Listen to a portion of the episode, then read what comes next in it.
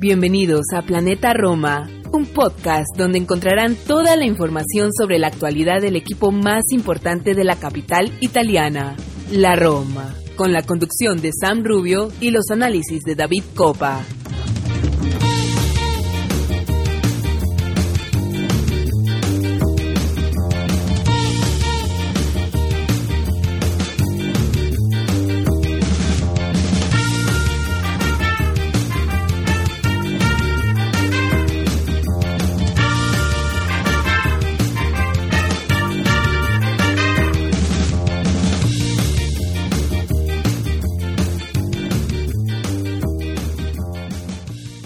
Hola, ¿qué tal? Y bienvenidos a un programa más de Planeta Roma Podcast. Hoy, como están notando, no tenemos a nuestro querido eh, Sam Rubio y nosotros sí lo estamos notando.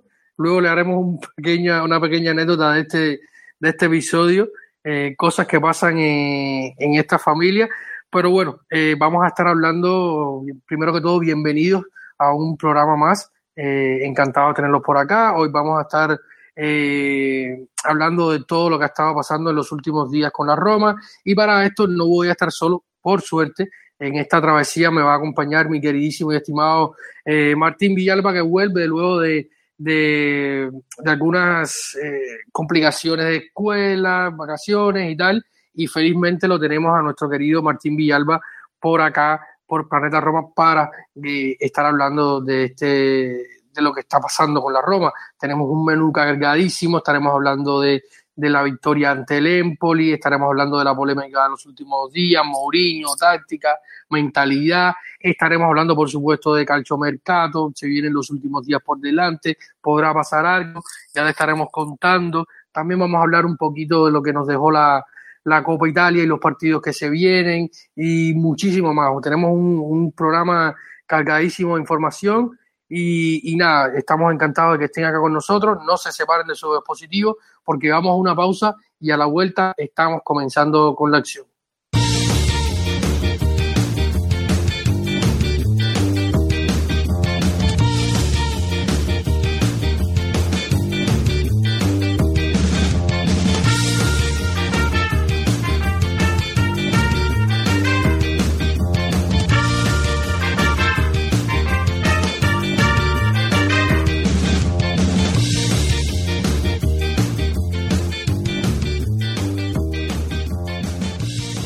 Bueno, y aquí estamos de vuelta y por suerte tengo aquí a mi Martín Villalba. ¿Cómo estás, mi querido amigo? Luego de, este inicio, una falsa arrancada, dirían, en, en, el atletismo, ¿no?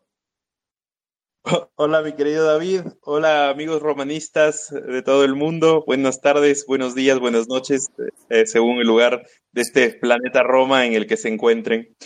Eh, sí, sí, sí, sí, digamos que guardando las, las, distancias técnicas, tácticas y de la importancia para el funcionamiento del equipo Planeta Roma, eh, estoy teniendo una temporada como, como la de Lorenzo Pellegrini, ¿no? Dices, arranca increíblemente, va, uh, paró, ¿qué pasó? Estoy volviendo, espero no tener la misma suerte de Lorenzo, porque Lorenzo volvió, va a parar otra vez, va a volver.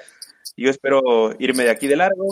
Un saludo súper grande, un abrazo enorme a Sam, que esta vez está del otro lado, ¿no? Está del lado de los oyentes, está con licencia de, de prepaternidad, todavía no es, no es padre, pero bueno, le, ahí el señor David Copa le autorizó una, una licencia. Así que mm, eso, eso, eso por mi parte de momento, un poco de novedades.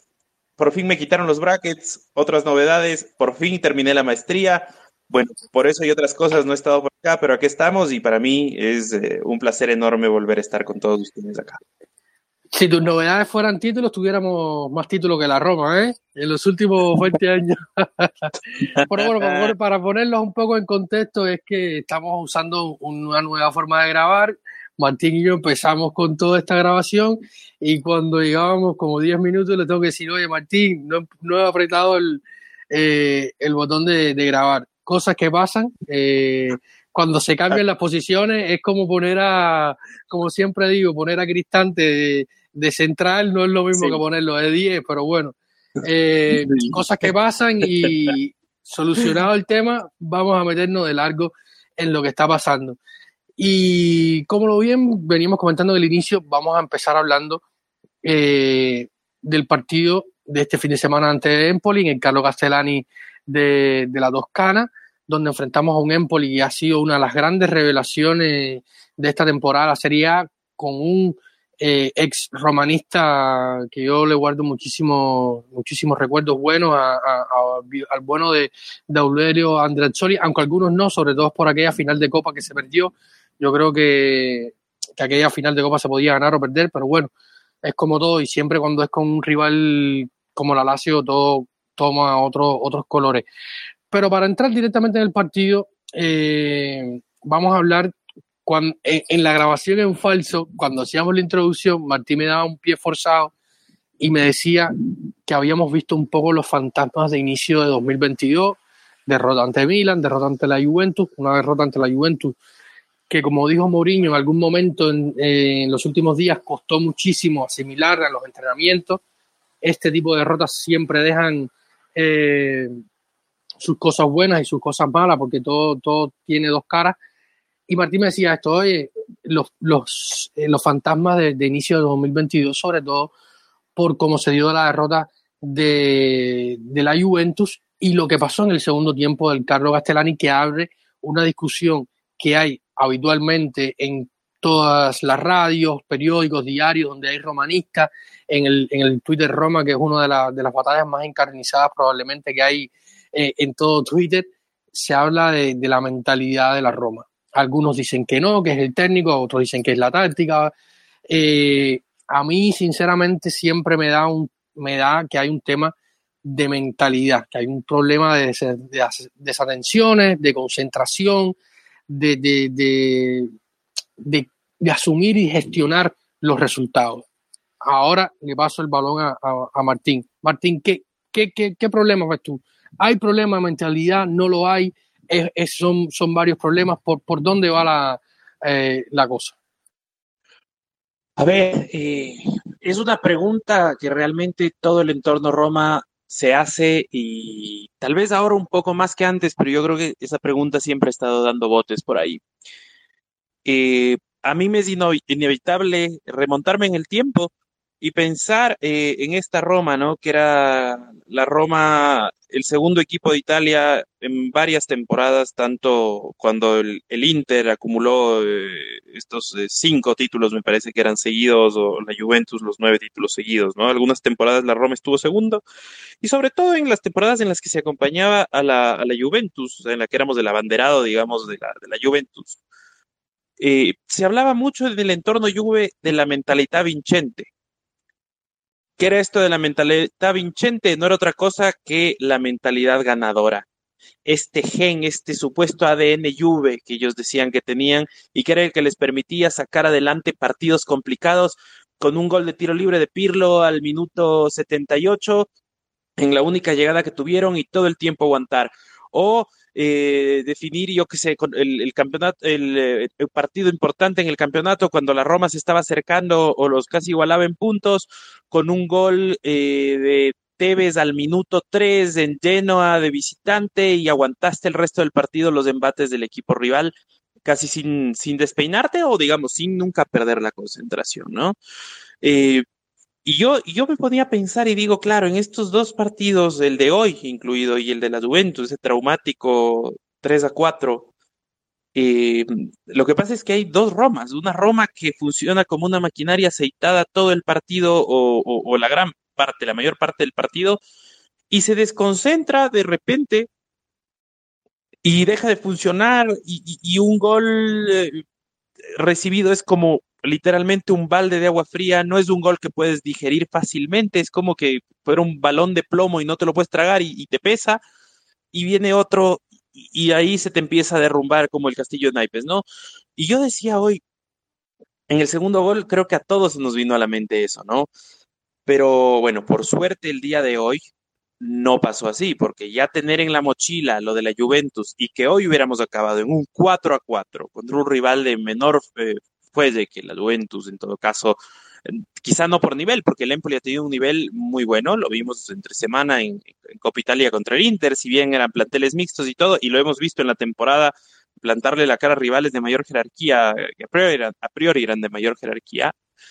em, hubiera sido terrible, porque ya el día de mañana estabas ganando un partido 2 a 0 y te metían eh, dominándolo y te metían al minuto 85 un 2 a 1 y te venían todos los fantasmas y el otro gol y te lo acabas haciendo tú.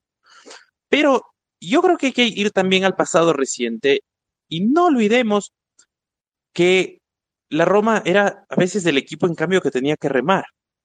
Si nos vamos temporadas hacia atrás, recordemos esas intervenciones magníficas de Totti, tanto contra el Torino como contra la misma Lazio, eh, donde el partido entrábamos dormidos, para utilizar un lugar común, entrábamos dormidos y nos tocaba remar, remar contra la corriente y teníamos este Totti magnífico que aparecía, hacía dos goles o que hacía la asistencia y, tal. Eh, hasta lágrimas provocaba ¿no? en la gente, pero, pero no nos vayamos tan atrás en el pasado. Esta misma temporada, por ejemplo, en el partido contra la Lazio, entramos dormidos, absolutamente dormidos. Entonces son otra vez estas dos Romas que presenta sus dos caras. Entonces, al inicio de la temporada eran en cambio desconcentrados, laxos, y al final teníamos que remar. Y por ejemplo, en ese partido contra la Lazio parecía que iba a alcanzar. Incluso en el clip todo odioso que hacen ellos, ¿no? Con este meme del oh no, oh no. Claro, ellos sacan a, a Mourinho, el palo de Saniolo, y parecía que iba a alcanzar, parecía, y, y no lo logramos. Entonces, para mí es un tema de mentalidad terrible. Y yo dejo ahora en, tu cancha. ¿Cómo lo ves tú? No, yo estoy totalmente de acuerdo. Yo tenía algunas discusiones, o sea, debates eh, polémicos acerca de esto en Twitter con algunos usuarios. Me decían que Mourinho, que el pero, bueno, yo decía, bueno, está bien, vamos a suponer que sea Mourinho, pero es Mourinho, Fonseca, eh, Francesco, eh, Rudy García, eh, con Spalletti, eh, no, puede, no puede ser o sea, no puede ser que en 20 años sea la misma Roma siempre con técnicos diferentes, que pasen estas mismas cosas. Eh, quizás otras veces en casos más aislados, otras veces más, más eh, recurrente, como pasa en los últimos años. Yo en el último podcast comentaba esto con Sam y así me hacía, hacía referencia a un artículo que publicaba el diario El Romanista, que nosotros lo llevábamos a nuestra web, decía que en los últimos cinco años las remontadas de la Roma, estando cuando encajaba el primer gol, son escasas. O sea, eh, esta temporada hemos tenido tres solamente, tres. O sea, la Roma se ve 1-0 debajo y es, como tú decías, un balón de plomo, ya nada cuenta. Y luego están las excusas del árbitro. Hoy pudo pasar porque al minuto 2 de, partido eh, hubo una falta sobre Sañolo que era penal sea, lo, desplazan, le, ganan la posición con falta, desplazándolo y, no se marca penal, que pudo haber sido penal perfectamente, y pasó como pasó contra el, contra el Milan. Una jugada que era bastante polémica, que, que, hay intencionalidad o no, eso se lo miden los árbitros, el bar y tal, deriva en una mano de Tami Abraham, cae un gol en contra y, y chao el partido contra el Milan. Y luego eh, le cae un gol contra la Juventus y, y chao el partido contra la Juventus. O sea, eh, yo creo que, hay un problema de mentalidad, claro. Algunos usuarios también me preguntaban, eh, oye, ¿hay, algún tipo de, departamento de psicológico en, la Roma? No lo sé, es una pregunta que, espero responder próximamente. Voy a ponerme en contacto con algunos amigos, sobre todo con Alessandro Oriquio, nuestro querido Alessandro Oriquio de eh, Teleradio Estéreo, a ver si él me puede responder a ciencia cierta esta pregunta, porque hoy muchos eh, deportes tienen departamento psicológico. Sin ir muy lejos, el, último caso que podemos comentar es el de Ralph Ragnick en el United. Llegó y contrató a un psicólogo para trabajar con la plantilla y tal. Eh, pero estos temas hay que verlos. o sea, podemos hablar de la táctica, de, de tirar del libreto, de cambiarlo, pero es que hay veces que ni el libreto te funciona cuando el jugador no concientiza y no asume lo que realmente tiene que hacer en la cancha.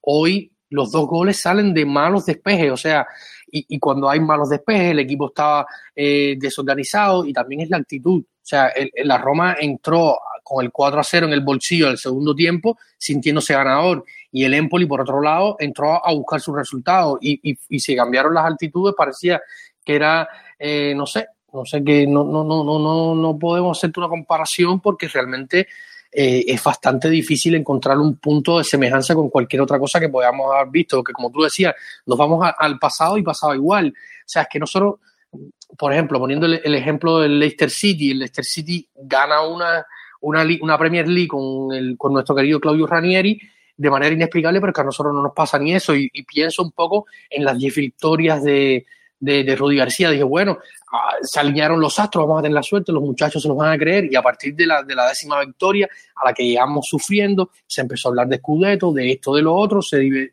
se, eh, la, la, la, tensión se fue por otro lado y al final no tuvimos ni, ni siquiera la suerte de seguir tirando de aquello. O sea, hay un tema psicológico en, y sobre todo en este grupo de jugadores que, como lo decía Martín, se va haciendo un efecto bola de nieve como estaba pasando con los, con los grandes partidos. No se podía. Sí. Y David, yo creo que hay un tema, un tema fuerte con el tema de la psicología en el fútbol. Yo creo que en el fútbol contemporáneo, eh, y, te digo porque me, me, quedó haciendo, zumbando la frase que, que, leí hace poco en una, hace no más de un año en una entrevista que era, que de un jugador español, si no estoy mal, que decía que, que la homosexualidad y la psicología son tabú en el fútbol. Y quiero centrarme en lo, de la, de la psicología, lo de la homosexualidad es un tema para otro podcast, otras circunstancias, pero quiero centrarme en lo de la psicología porque en general en la sociedad, a raíz de la pandemia, nos hemos dado cuenta de lo importante que es la salud mental. Pero en el fútbol todavía es como que como que hay mucho este, este fantasma que a veces es como, como que hasta uno lo hace en broma y dices, ah, pero qué psicólogo va a necesitar un tipo que gana eh, 100 mil eh, euros por semana y que tiene los mejores carros y la mejor ropa y que no le falta nada y la alimentación y qué psicólogo va a necesitar para, para agarrar y el penal patearlo duro y a la esquina en vez de darle a las manos del arquero. No lo sé. Yo creo que es, que es como que asumen que, que, el tema psicológico no existe y es un tema muy pesado, o sea, sin irnos tan lejos a casos como, el de Ilicic, que tiene un, un, lastre psicológico que le va tumbando dos temporadas, casi igual de grave para mí que un, ACL por el tema de impacto en, en, el jugador hace, en la temporada pandémica y en esta temporada también. Pero, por ejemplo, Miremos al mismo Saniolo, o sea, miremos lo presionado que entró después de la segunda lesión, lo autopresionado, porque creo que en el entorno se trató de manejar de la forma más, más sutil, que el muchacho se suelte, que se divierta, que se desenvuelve, pero lo presionado que estaba él y cómo entraba a los partidos queriendo romper y peleando cada balón, amarillas, expulsado, eh, terrible, no, no, no sé, ¿cómo, ¿cómo le ves o sea, ¿qué importancia puede tener nosotros? ¿Qué, tenemos que hacer? ¿En qué tendríamos que trabajar? ¿Qué, o sea, hay que acompañar un trabajo técnico, táctico, al psicológico. Te digo porque los dos goles de hoy fueron, por ejemplo, malas entregas. Hay tal vez dentro de esas malas entregas, malos rechaces, algún componente psicológico. Puede haber algo ahí. No, yo estoy casi seguro que sí. Por ejemplo, yo veía hoy una entrevista del Chema Jiménez, el defensor central uruguayo del Atlético Madrid, hablando, el Atlético está en un pésimo momento, lo que pasa, y hicieron una remontada increíble. Y él al final del partido a Movistar España comentaba esto. Dice, oye, cuando empiezas a tener malos resultados, empiezas a pensar, a pensar, a pensar, a pensar, y la mente humana es muy grande. O sea, todos tenemos problemas diferentes. El que, el que es rico tendrá sus problemas, pero los tiene igual y, y, se presiona de otra manera. O sea, y estos tipos que están allí, como tú dices, con millones, con, tienen, tienen las mejores mujeres, los mejores carros, las mejores comidas, viajan y tal, pero eh, hay que saber gestionar el qué esperan de ti, el qué tienes que hacer, el qué tienes que... Y, y no todo el mundo es así, o sea, físicamente tienen unas cualidades y tienen una parte que, les permite jugar un nivel futbolístico que tú y yo no podemos, porque no, lo, porque no lo desarrollamos, pero ellos sí, pero también hay que desarrollar, hay que ir desarrollando eh, todo, o sea, eh, eh, es complicado este tema porque no somos psicólogos, o sea, hemos aprendido lo, de la vida, lo que leemos, lo que vemos, como decía Martín, pero la, psicología hoy es importante y lo vemos en los casos de los futbolistas que han terminado suicidándose, que, o sea, son temas delicados porque la psicología está ahí. Y yo creo que esto hay que tratarlo. No sé a, qué punto se trata esto en Trigoria, que seguramente, como decía Martín, dará para, para un podcast entero, pero de que hay un tema psicológico en esta Roma eh, es evidente. Eh, pero bueno, vamos a ir cerrando el tema de la mentalidad, que es un tema que está ahí y que próximamente durante el programa vamos a estar hablándolo, quizás un poco al final cuando hablemos del tema de la Copa, que seguro este tema va a volver a salir. Pero volviendo al tema del, partido, Martín, eh, sorprendió José Mourinho otra vez con, su once.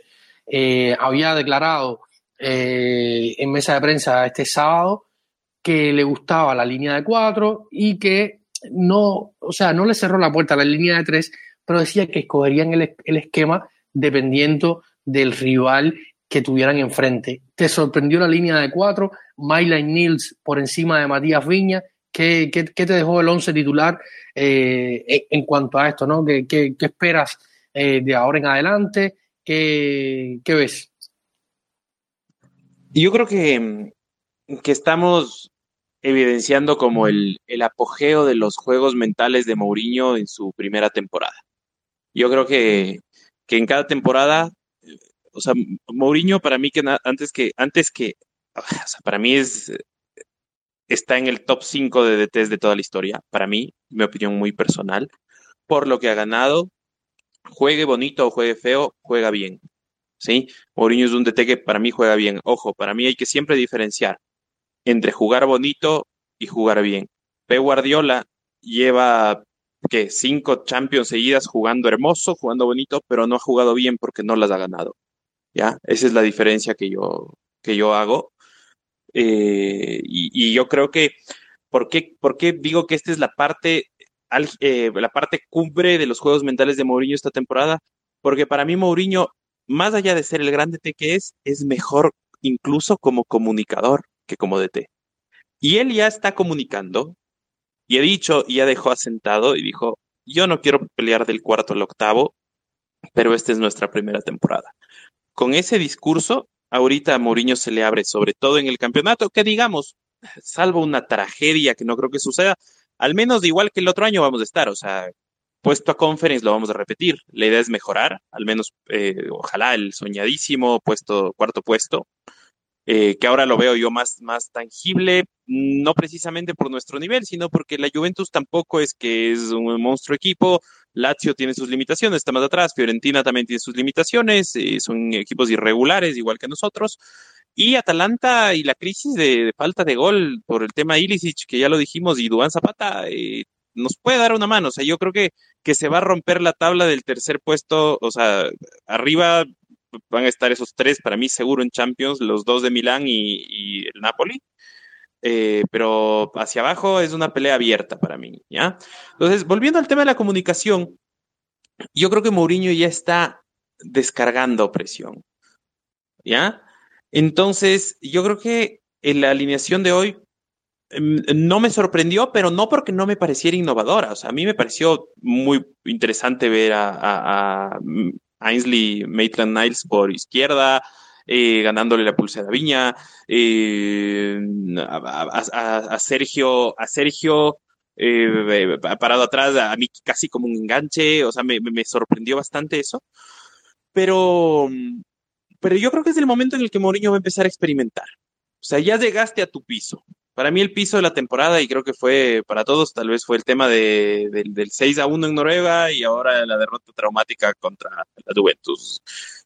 A salvo que acumules algo así como cinco derrotas seguidas, no creo que nada pueda ser peor a lo que yo pasó. Es decir, es muy difícil eh, llegar, a, llegar a peor. Entonces, Mourinho para mí va a empezar a experimentar, a jugar, a probar variantes, incluso ya pensando en la siguiente temporada. Incluso ya pensando, y muchos dirán, pero es difícil porque si es que llegamos a Champions, eh, estamos hablando de refuerzos de otro perfil y de otra categoría, pero Mourinho eh, sabrá lo que necesita, sabrá que necesita un auto 4x4, independientemente de que sea un Range Rover, si clasificamos a Champions, o que sea un Chevrolet, si es que clasificamos a Conference League, pero él sabe que va a necesitar un vehículo 4x4 o que va a necesitar una moto, independientemente de que sea eh, una, una KTM o que sea una moto, no sé, Sukida, es aquí la marca china más, más conocida, te digo. Entonces, eh, me sorprende, pero yo espero que, o sea, yo creo que esta es la etapa en la que va a haber rotaciones. Y en algún punto, eh, y guarden este comentario bajo llave, cuando en alguna rueda de prensa le pregunten a Mourinho por tantas rotaciones, Mourinho, ah, ¿por qué estás haciendo tantas rotaciones? Estoy seguro que va a ser de acuerdo de cuando al inicio de temporada decían que por qué no mueve los jugadores y él dijo es que los moviera, en cambio me preguntarían que por qué los muevo tanto. Sí, yo creo que, que él se está preparando un poco para esto. Yo creo que hoy lo comentaba en, varios, en varios espacios sobre el tema de, de Viña y Marlon Knights, que Viña había perdido la titularidad. Decía, no, no podemos ir tan rápido, ¿no? Al final Viña ahora se va a, jugar con su selección y, y, la única alternativa con la salida de Calefiori que le queda para la, la, izquierda es Marlon Niles. Eh, el Charawi Estamos otra vez en ese periodo en donde se lesiona más de lo que juega eh, y, tiene que tener una alternativa porque al final eh, el chico llegó para eso, para, para, para cubrir más, más, de un espacio. Y hablando del 11 y, mencionabas a un, a un, jugador importante que llegó en este mercado que hemos comentado bastante de él, que es Sergio Oliveira. Eh, me parece a mí que sobre todo da mucha, mejora mucho lo que había, sobre todo desde el, el fútbol posicional de la Roma, eh, cuando juega como jugó ante, ante Empoli en esa doble pivote con Cristante, donde más o menos ellos se mueven como espejo, ocupan las mismas posiciones, eh, ninguno se arriesga a salir más o menos como sí lo hacía Beretut, que era un jugador que sí le gustaba ir hacia adelante, pero Sergio es un poco más eh, comedido en, en, este sentido, tiene, tiene gol, cuán importante ha sido la contratación de Sergio Oliveira y qué te va dejando, eh, qué impresión te va dejando de este inicio suyo de temporada, o sea, de andadura con la Roma. recordamos que, está a préstamo con opción de compra. Algunos medios dicen que, la opción de compra se va a ejecutar sí o sí a final de temporada. Pero bueno, eh, va iniciando de, buena manera. Tercero en la historia de la Roma reciente, de la era de los tres puntos que logra marcar en sus dos primeros partidos, luego de Cristian Kiu y, el Charawi. Eh, en fin, va dejando al menos números y, buenas imágenes. Pero ¿qué sensación te da ti, Martín, de, Sergio Oliveira como contratación? A ver, yo, contrario a todo lo que me pasa en la vida, por fin tuve un pálpito cierto y, y me darás la razón porque esto lo comentábamos en el grupo de de Patreons que, teníamos. Tenemos un grupo de Patreons invitándoles nuevamente a todos los que nos escuchan a unirse. Tres dolaritos al mes nos ayudan a seguir adelante, a mantener la página, que es lo más importante, a que no decaiga la actividad, a que no decaiga el portal informativo. Eh, tres dólares que no les enriquecen ni les empobrecen, que se les pueden caer al subir y bajar del bus, así que dennos una mano, eh, igual como siempre estará el link al alcance, ¿no? Pero volviendo al tema, yo decía ahí, en el grupo decía que, que, a mí me, me, me, suena bien, o sea, me, daba buena espina la, la, contratación, y creo que es en un tema mental, y incluso el mismo Sergio Olivera sabe que para qué viene. En su primera entrevista, él deja entrever al decir, eh, yo vengo de un equipo donde todos los partidos estás obligados a ganarlos, porque viene de un equipo que siempre es protagonista en su liga, en su copa, y que en Champions tampoco es que ha decepcionado. Si bien no es del candidatazo a ganar, o sea, no está en el Olimpo este donde están solo el, el City, el Bayern, el Madrid, eh, y tal vez por ahí, no sé, el PSG y se acabó. Eh, digo, hoy por hoy. Em, siempre está dando sorpresa, ¿no? Recordemos el batacazo con gol de Sergio mismo frente a la Juventus eh, hace poco. Em, y, yo creo que es eso. Entonces, Sergio, ¿qué me dijo a mí, Sergio, en esa declaración? O sea, ¿qué, qué me dejó entrever? Me dijo, ok, yo sé que no soy el crack, yo sé que no soy figura en mi equipo, del equipo que vengo, pero vengo acá para transmitirles mi mentalidad. Y porque por mis eh, valores de juego, es decir, por mis, por mis atributos de juego, puedo aportar a donde este equipo está, está fallando, a darle profundidad al vestuario. Aprovechando este comentario, quiero, quiero saludar a nuestro más reciente Patreon, Ricardo Montilla, que nos ponía como pregunta y comentario, justo nos decía, estoy eh, eh, feliz por Niles y Oliveira, dos jugadores que levantan uno la profundidad del plantel y el otro sin duda la calidad y nos indicaba que Oliveira irá al puesto de Jordan, ¿no? Y lo vemos que va a consolidarse así, como decíamos, en este rol casi de espejo con Cristante. El que va perdiendo espacio es eh, Jordan. Em, yo estoy contento, realmente tiene gol, tiene actitud, que es algo que nos faltaba. tiene eh, posesión de la, del balón, yo una, una par de medias, medias vueltas, casi recordando a la, a la, a la, a la marsellesa de Sidán, casi al finalizar el partido de hoy.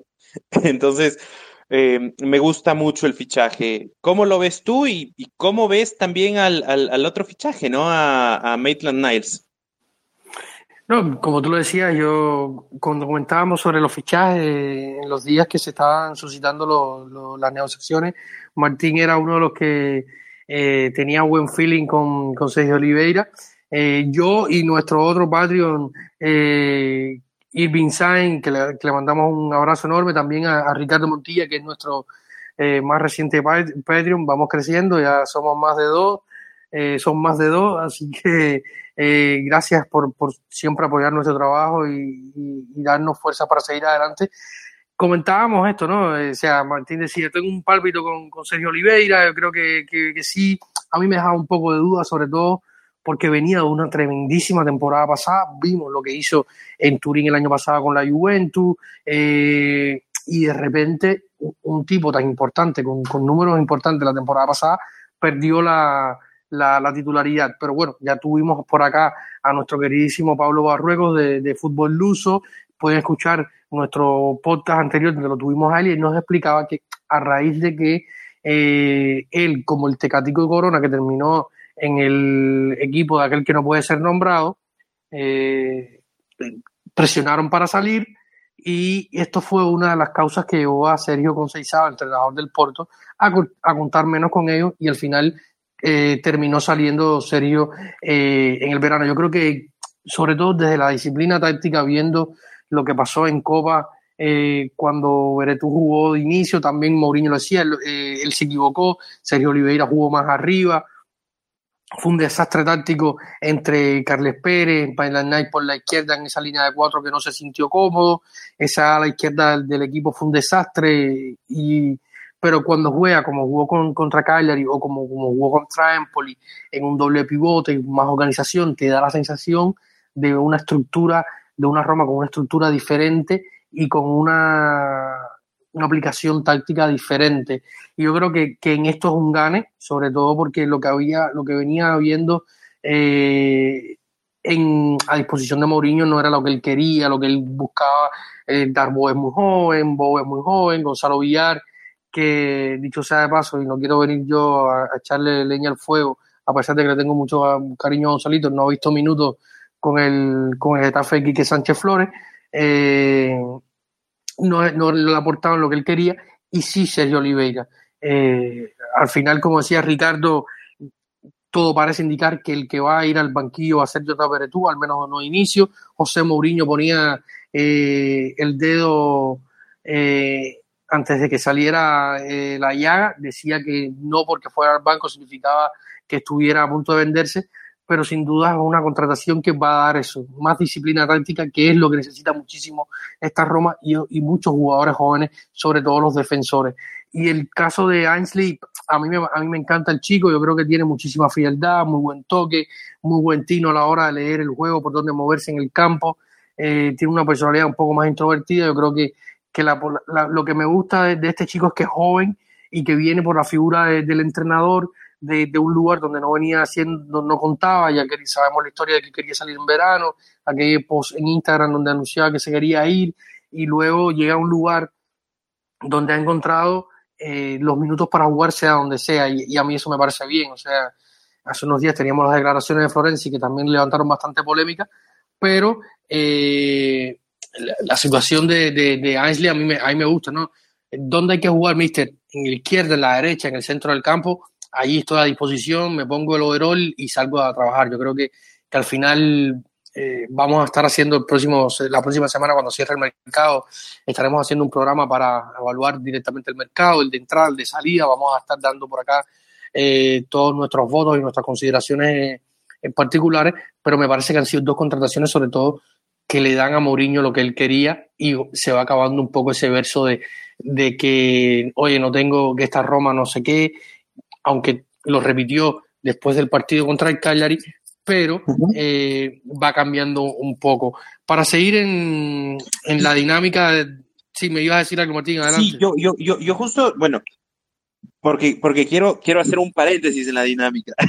Entonces, yo te quería decir, bastantes de los comentarios que nos ponen para, para, para este episodio del podcast son justo de mercado. Y sé que vamos a hablar en profundidad, muy probablemente en el siguiente podcast de mercado, pero quiero dedicarle cinco minutos a ciertos temas. Eh, un saludo nuevamente, antes lo hizo David, ahora de mi parte para Irving Sáenz, que también es nuestro Patreon.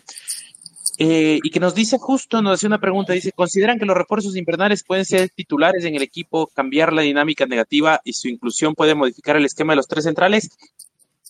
Creo que absolutamente consideramos que sí y la evidencia nos, eh, nos lo dice. Ojo, la pregunta de Irving eh, nos llega un poquito tarde, pero no por culpa de Irving, sino por, por nuestra culpa que no hemos podido grabar episodio pero la pregunta de Irving realmente es casi un oráculo, ¿no? Entonces, eh, yo creo que esas preguntas eh, intuitivas, él intuía que podían ser titulares, que podían cambiar la dinámica y que su inclusión podía modificar el esquema. Yo creo que las tres cosas han pasado y que no han sido solo fondo de armario y, que no es que no han tenido efecto. Ahora, eh, quiero mandar un saludo también a Truki, que nos, que nos pregunta que si es que crees que, si creemos más bien que si es que se seguirá buscando eh, un lateral derecho más nato, porque digamos, Ainsley es eh, un polifuncional, ¿no?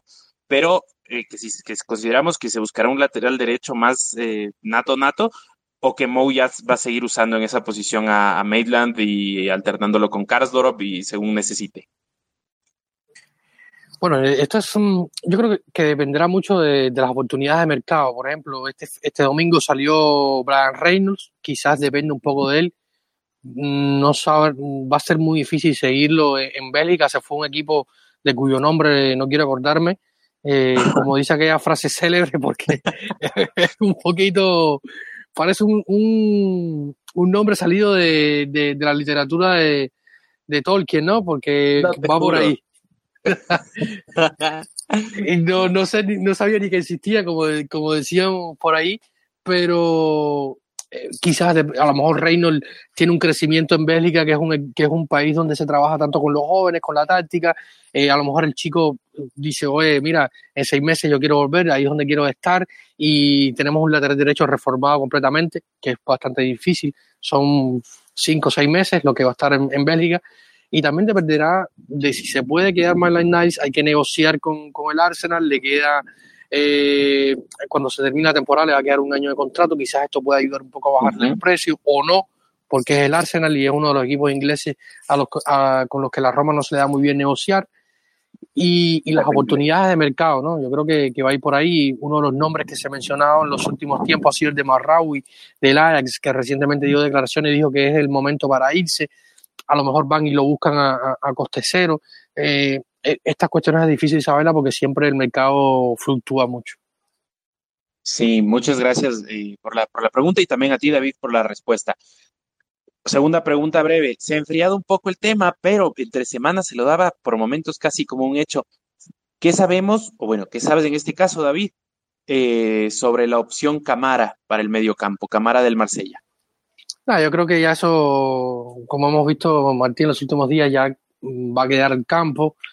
Eh, las pretensiones económicas del muchacho, según se dijo los últimos días, el Tempo, Emanuele Sotti, uno de los periodistas que más sigue el entorno Roma y que más noticias confiables lanza eh, al ciberespacio, eh, decía que las pretensiones económicas de, su entorno no van de la mano de la Roma, se se ha especulado muchísimo, nunca digan nunca, pero hoy parece bastante difícil.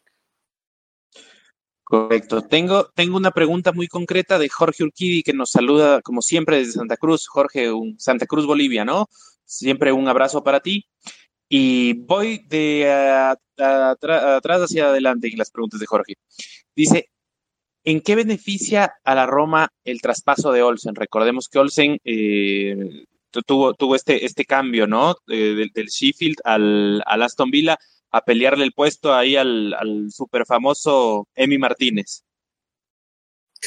Yo creo que al final va a estar en un equipo importante como es la Premier, si tiene alguna oportunidad que va a ser bastante difícil porque Emiliano es un gratísimo portero y salvo que, que, agarre el COVID o que eh, se lesione con la selección va a tener muy pocos minutos, pero al final tiene una opción de compra y es un equipo superior, o sea, hay más posibilidad de que lo vean, de que el equipo lo compre por una situación económica mejor, como es la del Vila, un equipo de Premier, con, con Gerard, yo, me imagino que si lo piden es porque, porque a, algo les interesa del, del, sueco que al final es un portero que, que como segunda opción no está del todo mal. Yo creo que, que, que, que si ya hay una opción de compra implicada, puede ser la Roma ganadora en cuanto a esto. Concuerdo completamente con, contigo, David. Y aquí, como digo, una vez más, retomamos un poquito las preguntas eh, que, los que llegamos tarde fuimos en realidad nosotros. Nos decía, Jorge, mismo Jorge nos decía, primeramente, ¿qué pasará con los centrales? Si se va con Bula, ¿traemos un central o estamos buscando una oportunidad de mercado en ese puesto?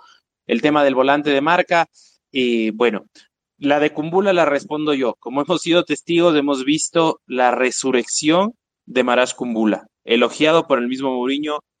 Para mí, figura destacada en los partidos que le tocó jugar y realmente Maras está para eso, ¿no? Para, para ser un, alternante importante, ir teniendo crecimiento y para mí es una lección también de, de José Mourinho al, de cara al, público y a la fanticada que no es que él es eh, un tipo que te puede cortar la cabeza porque simplemente le caíste mal o le fallaste, sino que con trabajo silencioso, esfuerzo, que es lo que hizo Kumbula después del desastroso performance que tuvo en, en Conference League en, Noruega, eh, lo ha venido haciendo y ha venido levantando. Y ahí, digamos, yo creo que nos quedamos quietos en los centrales, David. No sé qué seas tú. Y volviendo, para, ya para cerrar este tema de refuerzos y para cerrar el tema Camara, ¿Todavía crees que venga un volante de marca o el mercado ya acabó ahí? Bueno, esta, es una, esta era una de las partes de nuestro guion y ya vamos a, ir cerrando el tema de Calcio con, con, estas preguntas. Gracias a todos los que nos escriben, gracias por escucharnos, gracias por, por estar con Planeta Roma. Y el tema del mercado, que era uno de los temas que, que teníamos para hablar hoy Martín y yo, eh, iba sobre todo por aquí. ¿Qué puede pasar en estos últimos días? Yo creo que, que Mourinho lo decía, no espero nada más del mercado pero bueno, sigue siendo el calciomercato, el calciomercato siempre eh, es cambiante. Y dependerá sobre todo de las salidas, sobre las, de las salidas de, de Diaguara sobre todo, se ha trabajado, se dice en las últimas semanas muchísimo que si el Valencia, que si presiona, que si tal, leí algo hoy por encimita de que había un, estaban cerrando un fichaje, eh, creo que era desde Turquía, si mal no recuerdo, no sé ni el jugador, no sé si será mediocampista, pero quizás esto pueda cerrarle un poco la puerta de Aguara. Yo realmente veo muy difícil que, que, en un mercado de enero y, un jugador en la Copa de África lo puedas colocar. Eh, es, bastante, es bastante difícil. Yo creo que esto imposibilita un poco que pueda llegar otro volante de marca eh, al medio campo. Yo creo que a futuro quizás sí. Habrá que ver las opciones de, mercado que se van, que se van dando. Eh, pero bueno, ahora es bastante difícil saber, sobre todo después de la llegada de Sergio Olivera, si pudiera llegar otro mediocampista, quizás a, a futuro sí, sí pueda darse. Muchísimas, muchas gracias, David. Creo que, creo que hemos abordado completamente el calchomercato. Me salté ahí un poco en el, en el guion de hoy porque queríamos cerrar con, con calchomercato, pero van a ver que cerramos con un tema también muy, muy agradable. Espérense hasta el final del programa, van a ver que vamos, va a estar bonito el tema de cierre. David, ¿qué nos viene ahorita? Bueno, ahora nos toca hablar un poco de la Copa Italia. Eh, entre semana, la última semana tuvimos el partido ante el Leche, el Leche que tenía hasta tres romanistas, empezando por el entrenador, pasando por, por Di Mariano y por eh, ese Arturo Calabresi, eh, el hombre del gol que nos puso a todos eh, nerviosos y que donde la Roma fue una, una de estas tres remontadas que le comentaba antes en la temporada, una por competencia, una en Serie A ante el Cagliari, propiamente con aquel partido de, de, Félix, donde debutó Félix por allá por, por octubre, noviembre, una en Conference League y otra eh, en la Copa Italia. Y para hablar de la, de la Copa, eh, fue un partido interesante, fue un partido donde vimos ese en, el prefestejo de cumpleaños de Milquitarian entrar en su partido número 100 y hacer un gran partido. Los primeros 45 segundos de en el campo se hizo un slalom y un disparo tremendo donde no pudo encontrar el gol. eh, fue un segundo tiempo muy bonito muy agradable donde se vio una Roma que pudo venir eh, y cambiar las cosas, sobre todo tirando desde el banquillo y sobre todo José Mourinho arreglando desde la táctica un poco el esquema. Pero dejando el partido al lado, porque ya estamos un poco eh, desfasados en el tiempo para hablar del partido que todos hemos visto y, ya se ha comentado, eh, vamos a hablar de las posibilidades un poco de esta Roma que enfrentará al pasado eh, reciente de José Mourinho. Vamos a enfrentarnos al Inter en San Siro. Martín, siendo objetivos, ¿puede ser la Copa una tabla de salvación para para José Mourinho? ¿Hay opciones reales? ¿Cómo lo ves tú? Mi querido David, a ver, eh, yo creo que no todos los días estás a cuatro partidos de ser campeón. Y la Roma ahorita está a cuatro partidos de levantar un título. ¿Sí? Algo muy difícil, un título es una palabra tabú para nosotros desde el 2008. Si es que, si es que, si es que, sí, 2007-2008, ¿verdad? Nuestra última Copa Italia. ¿Correcto? David. Sí, sí, sí, sí, por ahí ah, fue. Correcto. Sí.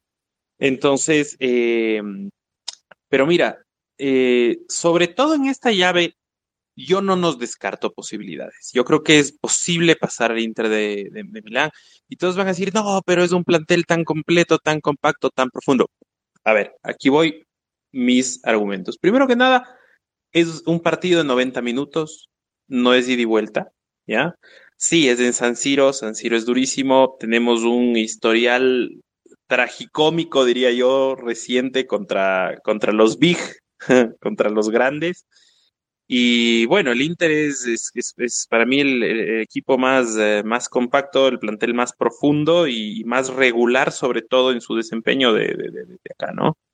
Pero bueno, son 90 minutos y en 90 minutos puede pasar cualquier cosa, ¿ya? Y eso es lo lindo del fútbol. Probablemente el fútbol es el deporte más apasionante del mundo porque en realidad debe ser el deporte donde el chico más veces le sorprende al grande, donde David más veces mata a Goliat. Para mí es así y, y, lo hemos visto un millón de veces y por eso era lo horrible cuando nos querían imponer la Superliga, ¿no? Porque dejaban, quitaban al fútbol su esencia, lo hermoso de su esencia, que para mí es eso. Pero lo segundo por lo que voy es por el calendario eh, de película de terror que tiene el Inter eh, después del, del parón este FIFA que vamos a tener. Si no me falla la memoria, primero arrancan o contra Napoli o contra Milán, no estoy seguro cuál de los dos. De ahí, eso es un fin de semana, ¿no? De ahí, entre semana contra nosotros por Copa Italia, de ahí tienen el fin de semana contra el que no les tocó, o sea, contra Napoli o contra Milán, o sea, es igual, contra los tres que para mí, como dije desde el inicio del programa, están peleando arriba por el título, ¿ya? ¿Sí? Y de ahí viene entre semana el partido eh, de la ida contra el Liverpool en Champions. Entonces yo digo, a ver, ok, es el Inter de Milán. En 15 días tiene cuatro partidos. Veamos cómo llegan los jugadores que van a viajar y van a estar expuestos al COVID, a lesiones, etcétera. Veamos cómo llegan. Pero ¿cuál es el partido que por lógica, por prioridades de lo que puede pelear el Inter, cuál es el partido en el que va a guardarse o a tratar de hacer rotaciones eh, o todo? Lógicamente es el partido nuestro. No creo, no me lo imagino poniendo a Ranocchia ni contra el Napoli, ni contra el Milan, ni contra el Liverpool, pero tal vez sí contra nosotros. Ojo, sin despreciar, mi Ranocchia me, me parece un, un, un, jugador muy, muy interesante, pasado no, por un equipo. No, sea decente, Martín, no. Sí, no, yo te digo. Yo te digo, no, no, no, me parece, no, no me parece un gran jugador. Me parece un buen profesional. Ah, un buen tipo. Sí, un buen sí me parece un buen profesional. O sea, yo, yo me acuerdo de Ranocchia eh, cumplidor. Esa es la palabra para mí. Cumplidor. Y yo, yo me acuerdo más de Ranocchia, eh, más que en el Inter, yo me acuerdo de, una temporada que lo seguí en Hull City, porque un gran amigo mío es muy hincha de Hull City. Y cuando Hull City estuvo en la Premier, estuvo Ranocchia, él es muy querido por ahí. Eh, pero para mí el nivel de Ranocchia es justo ese. El, nivel de Ranocchia es como de los últimos lugares de la Premier, de los equipos que pelean por no descender. ¿Ya? Titular ahí. En el Inter es eh, reservista, pero bueno, lo vimos que está en plenitud de forma con ese golazo espectacular de media tijera sobre la hora contra el Empoli en Copa Italia, ¿no? Entonces, yo tengo fe en que no está tan definida la suerte en esa llave al lado del Inter como nos lo quieren hacer ver. Para mí hay oportunidades y, mentalmente hay que trabajar en eso, es ok, o sea, vamos, vamos ahí, es un partido 90 minutos, nadie da un centavo por nosotros, eh, veamos cómo se para el Inter y, y, hagámoslo, ¿no? Ahora, también es arma de doble filo, ponte el Inter, te juega por ahí con, con, con Ranocchia y la Sub-12 y, te dejó el Inter de Ranocchia y la Sub-12 fuera de Copa Italia, es, vergonzoso, pero bueno, no sé cómo, cómo, cómo lo veas tú. No, yo cuando preparaba el programa, ese era mi argumento. O sea, como este meme de, del hombre parado en Nueva York con el cartel eh, buscando discusiones, diciendo cosas, el cartel, el cartel mío decía el calendario del Inter. Y es como tú decías, si vamos propiamente, que tú ya lo habías más o menos descrito, en 10 días, Martín, en 10 días, 6 de febrero, 9 de febrero, 13 de febrero y 16 de febrero, el Inter estará enfrentando por este orden el derby de la Madonina en San Siro, luego también en San Siro eh, Inter Roma por Copa Italia, luego viajará al Diego Armando Maradona para enfrentar al Napoli y luego en San Siro otra vez enfrentará al Liverpool de Jürgen Klopp. O sea, son en 10 días, tiene cuatro partidos que si, como decimos acá en, en mi tierra natal, si no te matan, te dejan turulato. medio bobo, por decirlo de alguna, de alguna manera.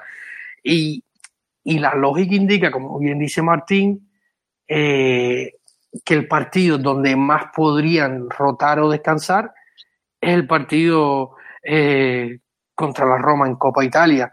Eh, ahora, es complicado porque, por ejemplo, si miras el partido contra el Venecia este fin de semana, que también fue en casa, eh, un partido donde que definió nuestro querido Edin Checo, lo define sobre todo tirando del banquillo. Tira del banquillo Simón Isai. Los cambios, Federico Di Marco, Denzel Dumfries, Arturo Vidal, Alexis Sánchez uh, y Matías Vecino. Te tiró cinco cambios que, que, que, que son de estelarísimo nivel. Le quedaban en el banco de Ambrosio, que probablemente juegue la Copa, Ranocchia, que como decía Martín, Gagliardini, Kolarov, Stefano Sensi, que no sabemos si va a salir o no.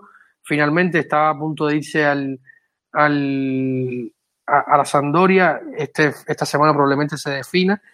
Eh, y si sale Sensi, es, es una ventaja más para la Roma, porque es un mediocampista menos que tendría eh, Simón Inzaghi a disposición para, una, para unos 10 días que van a ser, como diría nuestro querido eh, Alex, eh, en, en, España son chungos, ¿eh? son 10 días muy, muy, muy, muy complicados y yo creo que ese es el, el, clavo caliente donde nosotros que vamos, estamos tratando de hacer una predicción y más o menos aclarar el camino, pueden ser. Yo siempre pienso, Martín, que la, que la Roma eh, que, la Copa para la Roma puede ser una resurrección después de tener malos resultados contra la Lazio, contra el Milan en la Copa, y siempre nos toca una llave esta complicada. Yo digo, sí, este año tú verás que vamos a avanzar. Incluso no pienso ni en el título, fíjate.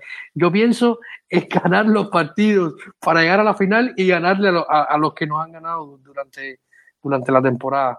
Sí. Eh, no, pienso ni siquiera en el título, pienso en, sacar eh, una vendetta a esos que nos van ganando durante la temporada.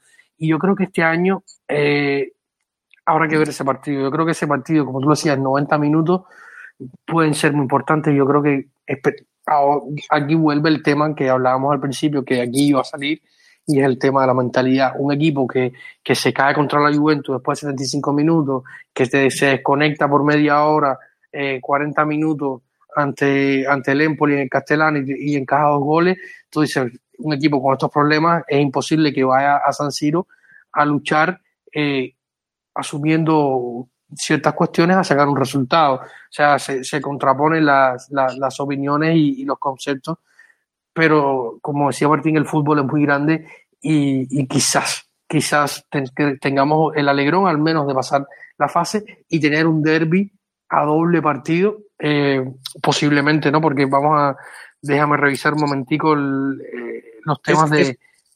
El fixture. Sí, sí, dime. Sí, es, perfecto. nosotros, o sea, si es que llegamos a pasar de fase, nos tocaría el, el, doble partido de semis contra el AC Milan o contra la Lazio. Y que yo, te soy sincero, le veo a, a nuestro hermano feo, a nuestro hermano feo y celeste, le veo eh, las mismas que nosotros, contra un Milan que se va a jugar la temporada en esos partidos, que también se le viene un calendario apretado, si bien no en el nivel del, del Inter, entonces yo, yo sí veo bastante probable eh, un, un, derby capitalino ahí en, el, en semifinales y, me sería muy, muy agradable para que ojalá, Dios mío, eh, José pueda parafrasear a Rudy García y diga que, que, va a poner la iglesia en el centro del pueblo otra vez. Sí, sí, sí. Ah, ah, hay, hay, un tema acá porque eh, como decía Martín, eh, eh, el primer partido para Inter y Milan, que son los rivales de Lazio Roma en Copa, después del parón es el derby. Y aquí puede pasar de todo, porque a lo mejor el Milan pierde con el Inter el derby y, luego va con los ánimos bajos al partido de Copa y, y pierde con la Lazio. O gana el partido, viene arriba, termina ganando la Lazio y pasa a la siguiente fase eh, que, esto también se le sirve al Inter. Esperemos que el Inter gane el derby, porque si no va a ir enfadado el partido de Copa. eh, son, cuestiones que, que, iremos viendo. También está el tema de las lesiones, la baja, el COVID. Pero yo creo que, que una mínima esperanza, si tuviera que dar un porcentaje, Martín, ahora mismo, de ese Inter, de ese Inter eh, Roma que se viene en los próximos días, será el próximo vamos a decir la fecha exacta es 9 de febrero. si tienes que dar un, porcentaje, eh, ¿cuál daría?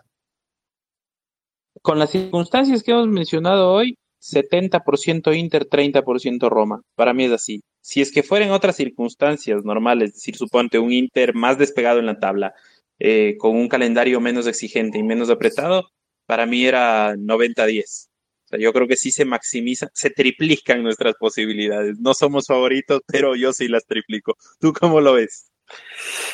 Eh, si es la Roma de los 75 minutos contra la Juventus y los primeros 45 eh, contra el Empoli, me arriesgaría y le dieron 40. Pero si es la Roma que salió contra el Milan y de los minutos eh, de, de desconcentración, 30, yo creo que el 70-30 que tú dabas lo firmaba corriendo, lo firmaba con sangre. Pero yo creo que sí hay, que, que, hay chances, yo creo que hay chances y, estamos hablando de esto a bastantes días, hay un parón por delante, pueden pasar muchas cosas, tanto para un lado para el otro, eh, pero sin duda las chances eh, están ahí. No, fíjense, no estamos hablando de, ganar el título, eh, pero sí de acercarnos, como decía Martín, un partido, un partido menos. De cuatro estaríamos a tres y sería una posibilidad más cerca. Sí, sí, sí, sí, sí, correcto. O sea, yo, yo, yo lo, yo lo veo así. Eh, espero, algún rato se nos tiene que dar. O sea, cada, cada perro tiene su día y yo creo que algún rato se nos, se nos dará aquí. Malo bien, somos el segundo equipo más ganador de la competencia. Se nos ha hecho esquiva la, la, la décima estrella, la que hipotéticamente nos daría la posibilidad de bordarnos una estrellita plateada en el pecho, si es que así lo quisiera el, la dirigencia, el equipo, llegado el caso, ¿no? A mí me encantaría, pero bueno, yo creo que, que tenemos chances.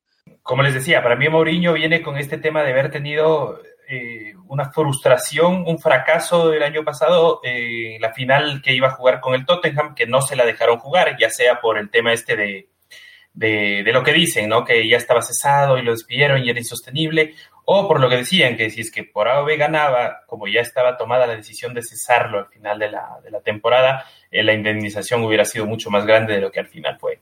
Entonces, eh, yo me quedo con las palabras eh, que al fin y al cabo el día de hoy dijo, dijeron en la transmisión, y es que Mourinho es un tipo inteligente, es un líder y que sabe que lo importante para generar una mentalidad ganadora es empezar a ganar. Y la forma más fácil de quitarle toda esta presión a la Roma por un título es sin duda tal vez eh, esta Copa Italia o eh, en, la otra mano eh, la Conference League. Y es más, el, el calchólogo de la cadena no, no, lo voy a nombrar porque no nos escucha. Si algún día nos escucha, lo, nombraré. Pero el calchólogo de la cadena que transmite para Ecuador lo dijo así, que él, para él, esta temporada, la Roma acaba con un trofeo en la bolsa. Eso sería un sueño. Y sobre todo tú mencionabas dos, dos puntos que, que tenía preparado en uno de esos guiones que no pudimos utilizar eh, por, por, varias cuestiones. Y, uno iba por ahí, ¿no? ¿Qué, qué podía significar para la Roma eh, las copas, ¿no? Sea la Conference League o, la Copa Italia, y ahora Martín lo, respondía, ¿no? Y es la manera de empezar a ganar y ganar con Mourinho. Y hay un punto importante más allá, que algo tú mencionabas muy, muy rápidamente, que era la directiva. Los Fredkin quieren esta copa. O sea, cuando empezó la fase de octavos de final de la Copa Italia, los eh, eh, de Freaking Group en Twitter ponía un tweet eh, diciendo inicie el camino hacia la décima. O sea, y, y, esto es un mensaje claro de, un, de, de, unas personas que hablan muy poco, se, se, dirigen muy poco a, a, a, los medios, a los fanáticos, a, todos, no como James Palota que se pone a hablar en Twitter cuando no tiene nada que hacer. nadie le quita el teléfono a ese señor y se pone a, decir, como dirían nuestros hermanos mexicanos pendejadas. y entonces, que, una gente como los Freaking te manden un mensaje como este, significa que hay un interés. Yo creo que esto también eh, puede pesar un poco. Esperemos que no sea un balón de plomo y sí un balón de oxígeno para que le llegue a los jugadores y los, y los catapulte y, y también a Mourinho hacia, hacia un camino más cerca hacia un posible título que pueda ser la Copa Italia, porque evidentemente, eh, no sé, no sé cómo tú lo veas, firmas quedar fuera de Europa y con un título de Copa. Sin ninguna duda, sin ninguna duda, eh, yo firmo quedar fuera de Europa y con, o sea, fuera de Champions y con un título de Copa porque o fuera de, Europa en general, aunque bueno, digamos que malo bien el título de Copa Italia o el título de Conference League nos metería en, algún torneo, ¿no?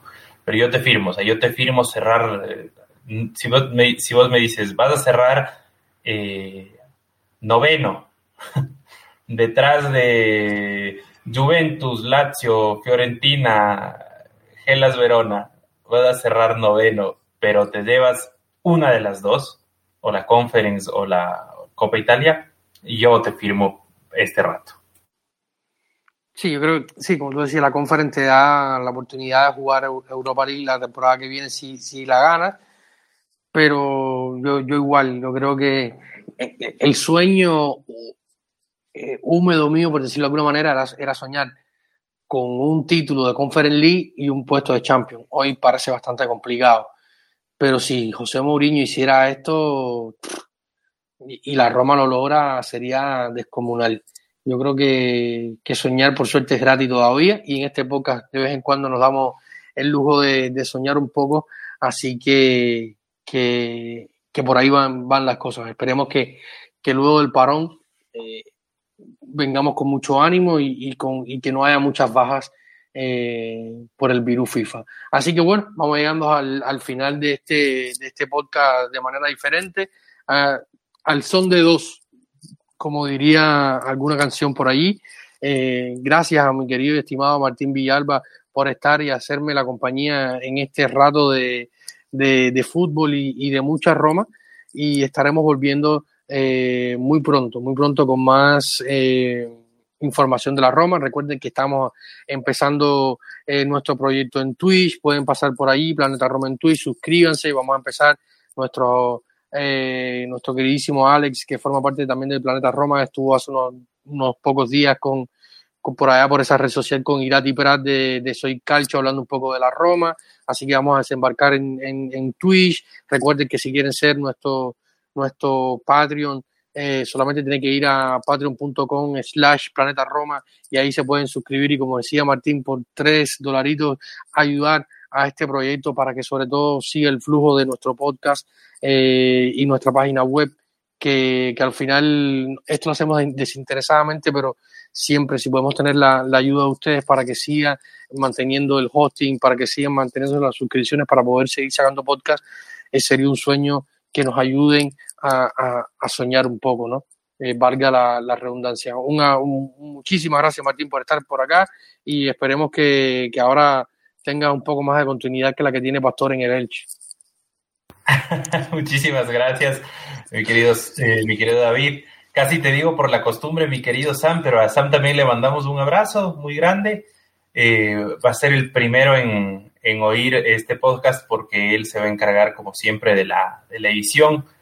Eh, el señor Sam Rubio, el que más trabaja en toda la semana, junto con el señor David Copa, que es en cambio el editor, redactor, traductor, productor, guionista, etcétera del podcast y de la página web. Eh, yo me despido por mi parte, eh, me pueden seguir en arroba romalatam, que es mi cuenta de Twitter, ahí podemos interactuar, todas las interacciones eh, tienen respuesta, esa es la promesa, y todos los follows tienen un follow back. Un abrazo grande, también síganos en, la, a la red de David, Davidcito, tu usuario, eh, ahí me pueden encontrar en, Twitter siempre para polemizar y hablar más de Monchi, Davidcito-RC. Eh, estamos en Planeta-Roma en Twitter, estamos en, Instagram como Planeta Roma, estamos en, Facebook también y sobre todo en nuestra página web donde pueden leer diariamente todas las informaciones que sacan los diarios eh, italianos sobre la Roma, planetaroma.net, así que ahí nos pueden encontrar. Muchísimas gracias por escucharnos y como siempre, eh, y nunca puede faltar Forza Roma.